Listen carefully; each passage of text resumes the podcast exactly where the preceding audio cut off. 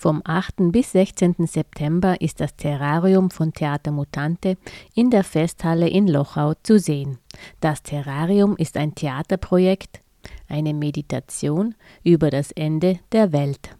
Vom lateinischen mutans, verändernd, abgeleitet, steht beim Theater Mutante die Veränderung im Vordergrund die Veränderung der Sprache, die Veränderung durch Sprache und wie diese den Bedürfnissen und Sehnsüchten der Menschen in ihrem Umfeld einen Ausdruck gibt. Von Text, Musik, Gesang, Schauspiel, Tanz, Zirkus, Film ist auf der Bühne von Theater Mutante Platz für diverse Kunstgenres. Zu Gast bei Radio Proton ist Andreas Jenert, der uns die Details zum Stück Terrarium gibt. Andreas, du warst mit Theater Mutante dieses Jahr schon im Bregenzer Wald mit Handverlesen, wo es um das Thema Handwerk ging. Im Sommer wart ihr wieder am Vetterhof in Lustenau, wo das Grundthema eurer Theaterproduktion Lebensmittel war. Ja, mhm. Lebensmittel. Mhm. Und ab dem 8. September seid ihr in Lochau mit Terrarium zum Sehen. Worum geht es denn in Terrarium? In Terrarium, eine Meditation über das Ende der Welt, geht es um das Leben, den Tod, Pflege, Pflegeangehörige und unsere Familien. Genau, das sind so Hauptthemen, die dort zu finden sind und in dem Fall habe ich mir Gedanken gemacht, unter anderem eben auch mit meiner Kollegin zusammen, Bernadette Heidegger. Wir haben miteinander dieses Konzept entwickelt, wie es, also in dem Fall jetzt von mir, mit meinen Großeltern aussieht, mit meiner Familie, mit meinen Eltern und dadurch ich aus Deutschland komme und nicht mehr vor Ort bin bei meinen Eltern zu Hause in Thüringen, habe ich mir Gedanken gemacht, wie das wohl sein mag, wenn die jetzt in ein Lebensalter eintreten, wo sie Hilfe benötigen. Und die Hilfe, eben erst einmal die Kinder oder halt eben die Familie, die in der Nähe sein kann und da Unterstützung leisten kann, wie das ist, wenn die nicht da sind.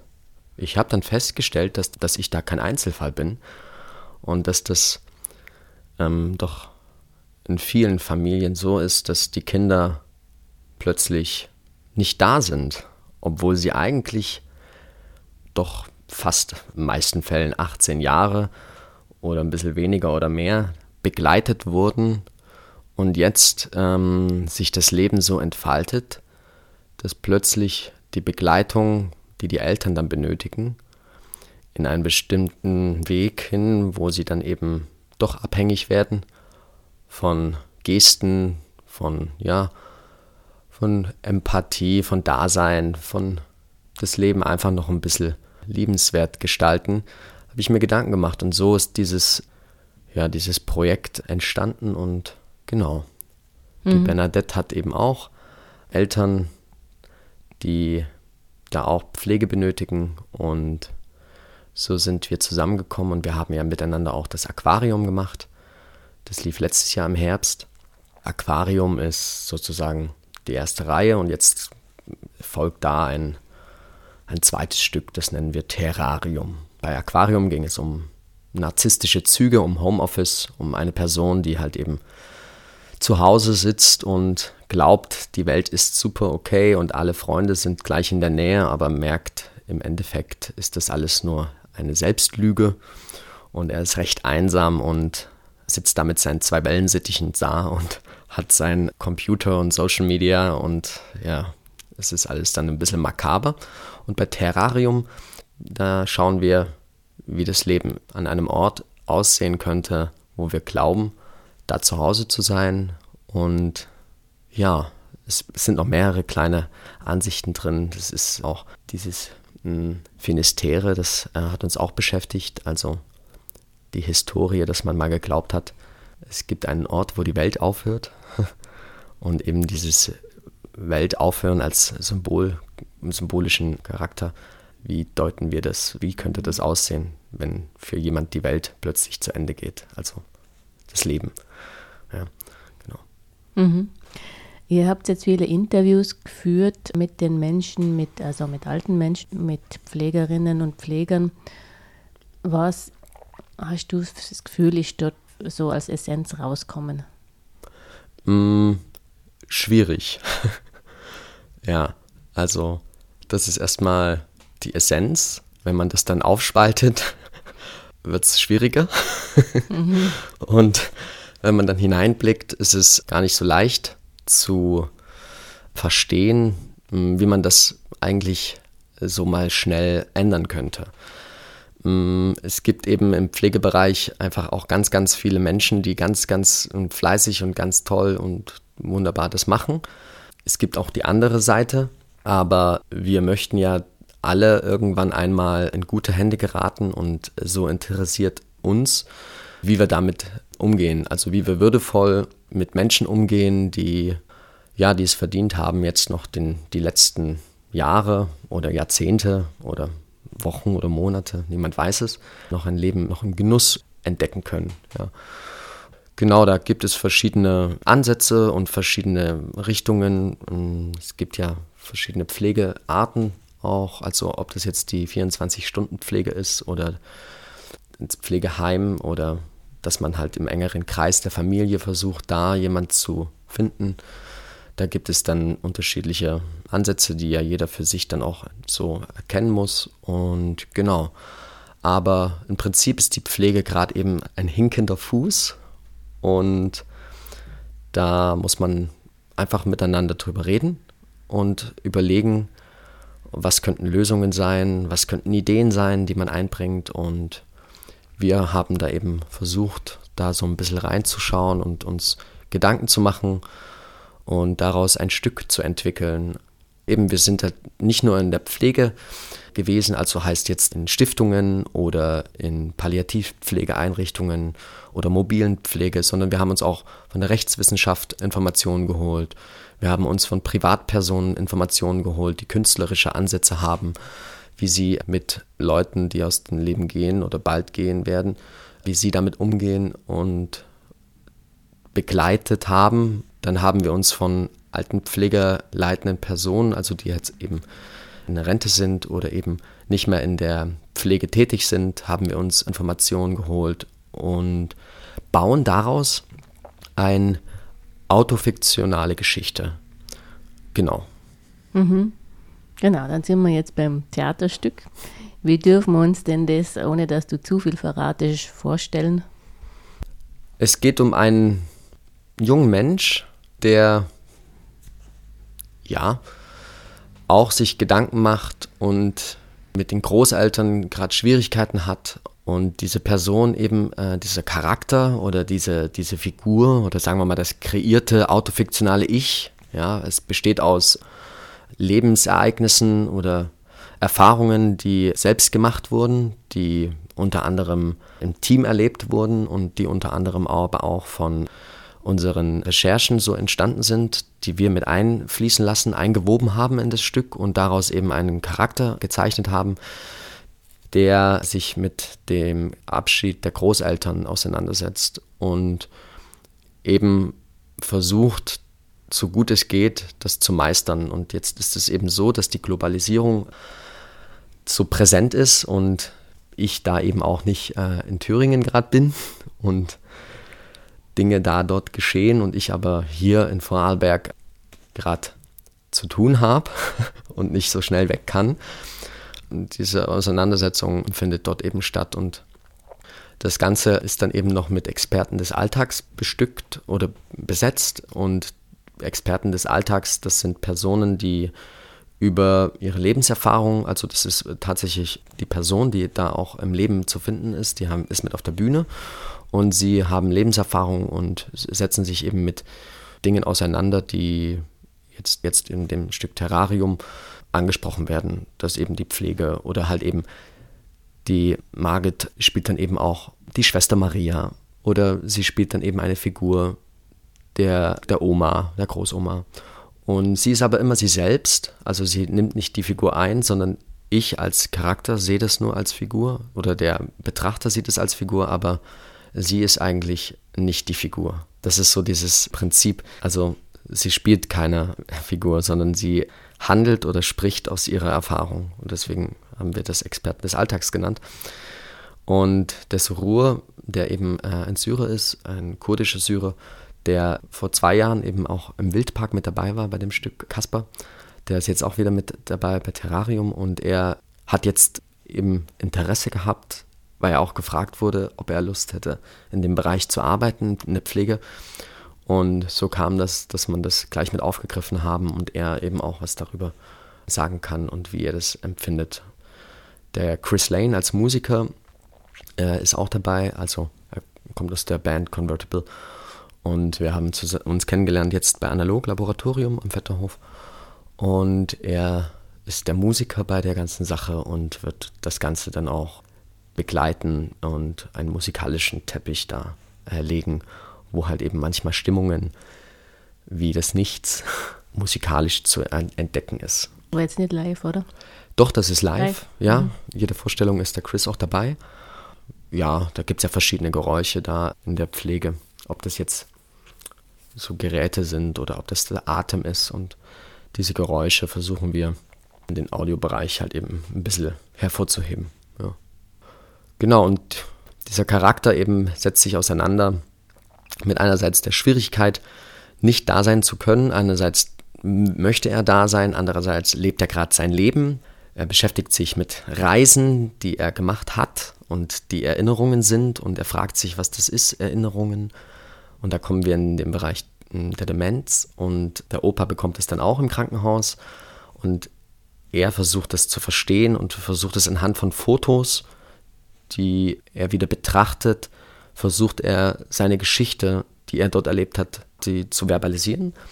Und manchmal sind es dann aber plötzlich gar nicht so dieses Gefühl, was das Bild vermittelt.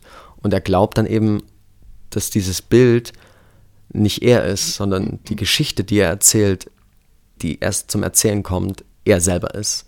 Also so bewegen wir uns in einer Erinnerung, die verstanden werden möchte und wir fragen uns, wer wir eigentlich sind oder wer wir glauben zu, zu sein. Mm. Und da versuchen wir sowas hervorzuheben, wie zum Beispiel, ja, wie wir miteinander umgehen und ob wir wirklich in der Geschichte, die wir uns teilen, leben, zum Leben kommen, zum Leben werden oder ob das Fotos sind. Da kommen wir eben zu diesen ganzen virtuellen Geschichten, die wir halt eben gerade eben so durchleben in der Jugend oder im Alter und finden dort dann wieder die Einsamkeit, in der wir dann wieder drinstecken. Obwohl wir ja irgendwie alle miteinander so auf engen Raum leben. Aber genau, und dann geht es eben auch zu Kindheitsfotografien von den Eltern und er kann sich halt nicht mehr an diese Zeit erinnern, aber er weiß durch die Eltern, dass die Geschichte halt eben so war. Und da zweifelt er wieder auch, okay, äh, wer bin ich, was bin ich und was ist meine Eltern und wie, was sind meine Großeltern und habe ich überhaupt mit denen schon darüber, darüber gesprochen. Und viele im Alter dann, wenn es kurz vor dem Lebensende ist, haben die Schwierigkeit eben dann auch loszulassen. Und da waren auch ein paar Gespräche dabei, wo ich dann erfahren habe, dass es so für viele schwer ist, zu gehen halt. Und es ist auch so sensibel, dass man dann eben gar nicht so richtig weiß, was man dann tun kann. Und deswegen versuchen wir in der Kommunikation, in der Sprache, aber auch in der Körpersprache, in der Berührung Dinge mitzugeben, die vielleicht einen kleinen Impuls geben könnten, um ja, einen weiteren Lösungsansatz zu, zu finden. Hm. Mhm. Jetzt muss ich dir aber trotzdem was fragen. Es war mir jetzt nicht ganz klar. Hm. Also das Thema Demenz, das betrifft dann den Großvater. Aber dieser ganze Umgang und die Fotos und so, das betrifft dann wieder den Charakter der Bühne. Genau, also mhm. der Großvater taucht immer wieder auf in seinen Gedanken und er projiziert dieses Bild des Großvaters auf seine Mitspieler.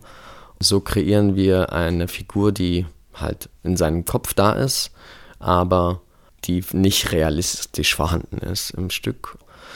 Und diese Bilder, die wir halt eben von ihm einblenden, sind halt teilweise aus seinem Leben gegriffen und er versucht durch diese Bilder ein Lebensgefühl zu entdecken, wo er glaubt, dass das schon der richtige Weg gewesen ist. und eine Art Rechtfertigung auch, warum er vielleicht nicht gerade bei Opa sein kann oder bei der Oma.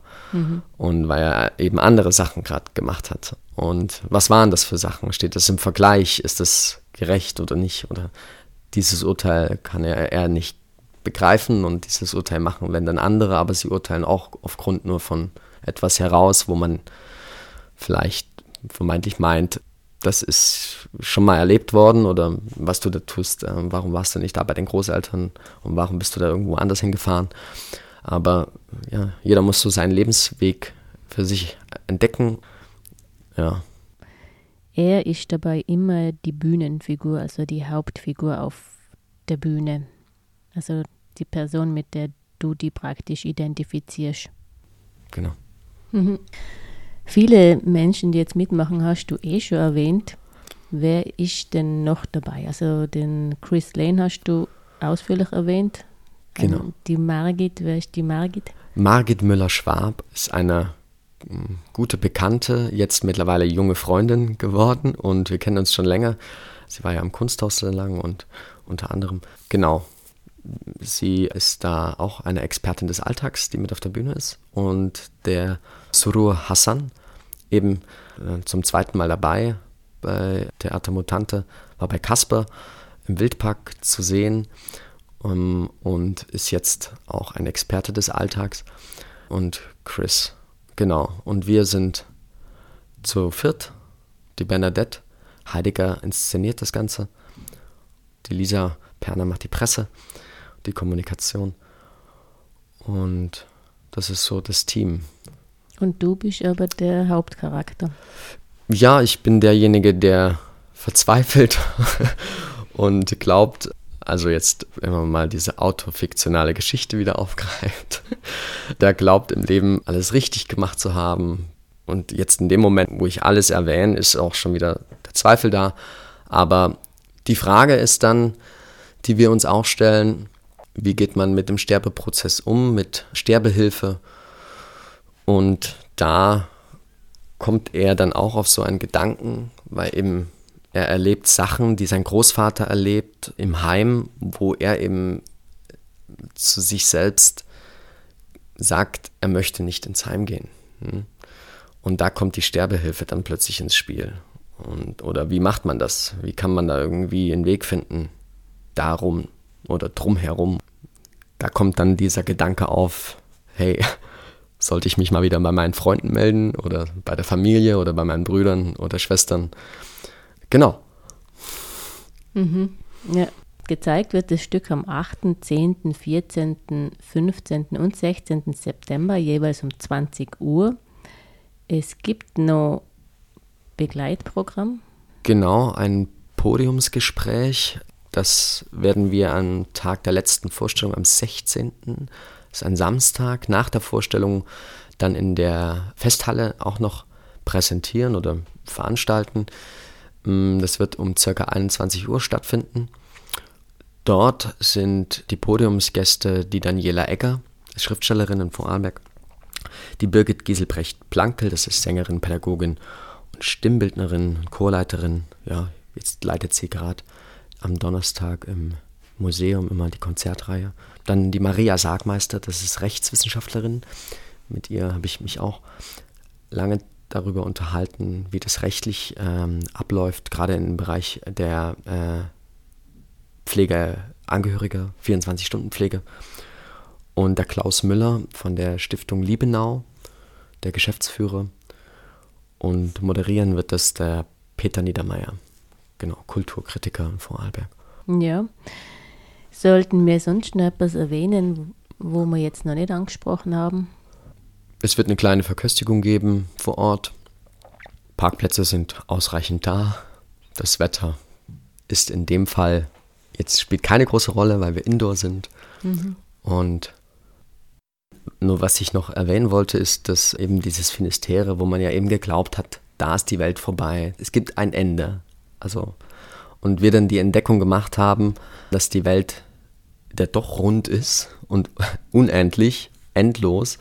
Und so spiegelt sich auch teilweise unsere Lebenshaltung, ja, also von verschiedenen Charakteren oder von Menschen, dass wir wirklich glauben, wir haben ein unendliches Leben, also dieses Forever Young, diese Philosophie und diese, dass wir uns einfach nicht damit auseinandersetzen, dass das ähm, endlich ist, das Leben, ja, dass der Tod ein ganz wesentlicher Punkt im Leben ist und dass das so ein Tabuthema ist. Das ist schwierig, finde ich, weil dadurch ganz viel verdrängt wird. Also verdrängt an einerseits Humor, weil der Tod hat ganz lustige Seiten. Also im Sinn, wenn man das mal wirklich sich anschaut und betrachtet, jeder ausgesprochene Satz, der einen Punkt hat, ist gestorben. Ja, jeder Moment, den man erlebt, ist gestorben. Mhm. Und wenn man das, also das eine sieht und das andere jetzt, wenn man das aufs Leben ummünzt, ich wünsche natürlich niemand dem Tod, aber von meiner Seite her, wenn ich es betrachte, steckt da ein großer Humor drin, wo wir uns eben mal nicht so wichtig nehmen, ja, wo wir auch mal sagen, da gibt es noch anderes. Es gibt noch anderes Leben. Und es gibt noch andere Dinge im Leben, die zur Geltung kommen dürfen und können und nicht nur Mensch. Aber damit will ich nicht den Empathiecharakter oder diese, diese Würde vernichten, eher bestärken, ja. Und finde eben, dass, dass das ein wichtiges Thema sein sollte, auch in, in der Gesellschaft darüber sprechen zu dürfen und zu sprechen zu können. Und ich glaube sogar, dass da ganz viel Emotionales drin liegt, wo wieder eine ganz neue Gesprächskultur entstehen kann. Wenn ihr euch für Terrarium von Theater Mutante interessiert, findet ihr Infos und Termine auf www.theatermutante.com. Terrarium wird vom 8. bis 16. September in der Festhalle Lochau gezeigt. Mit Andreas Jenert sprach Ingrid Delacher für euch und Radio Proton.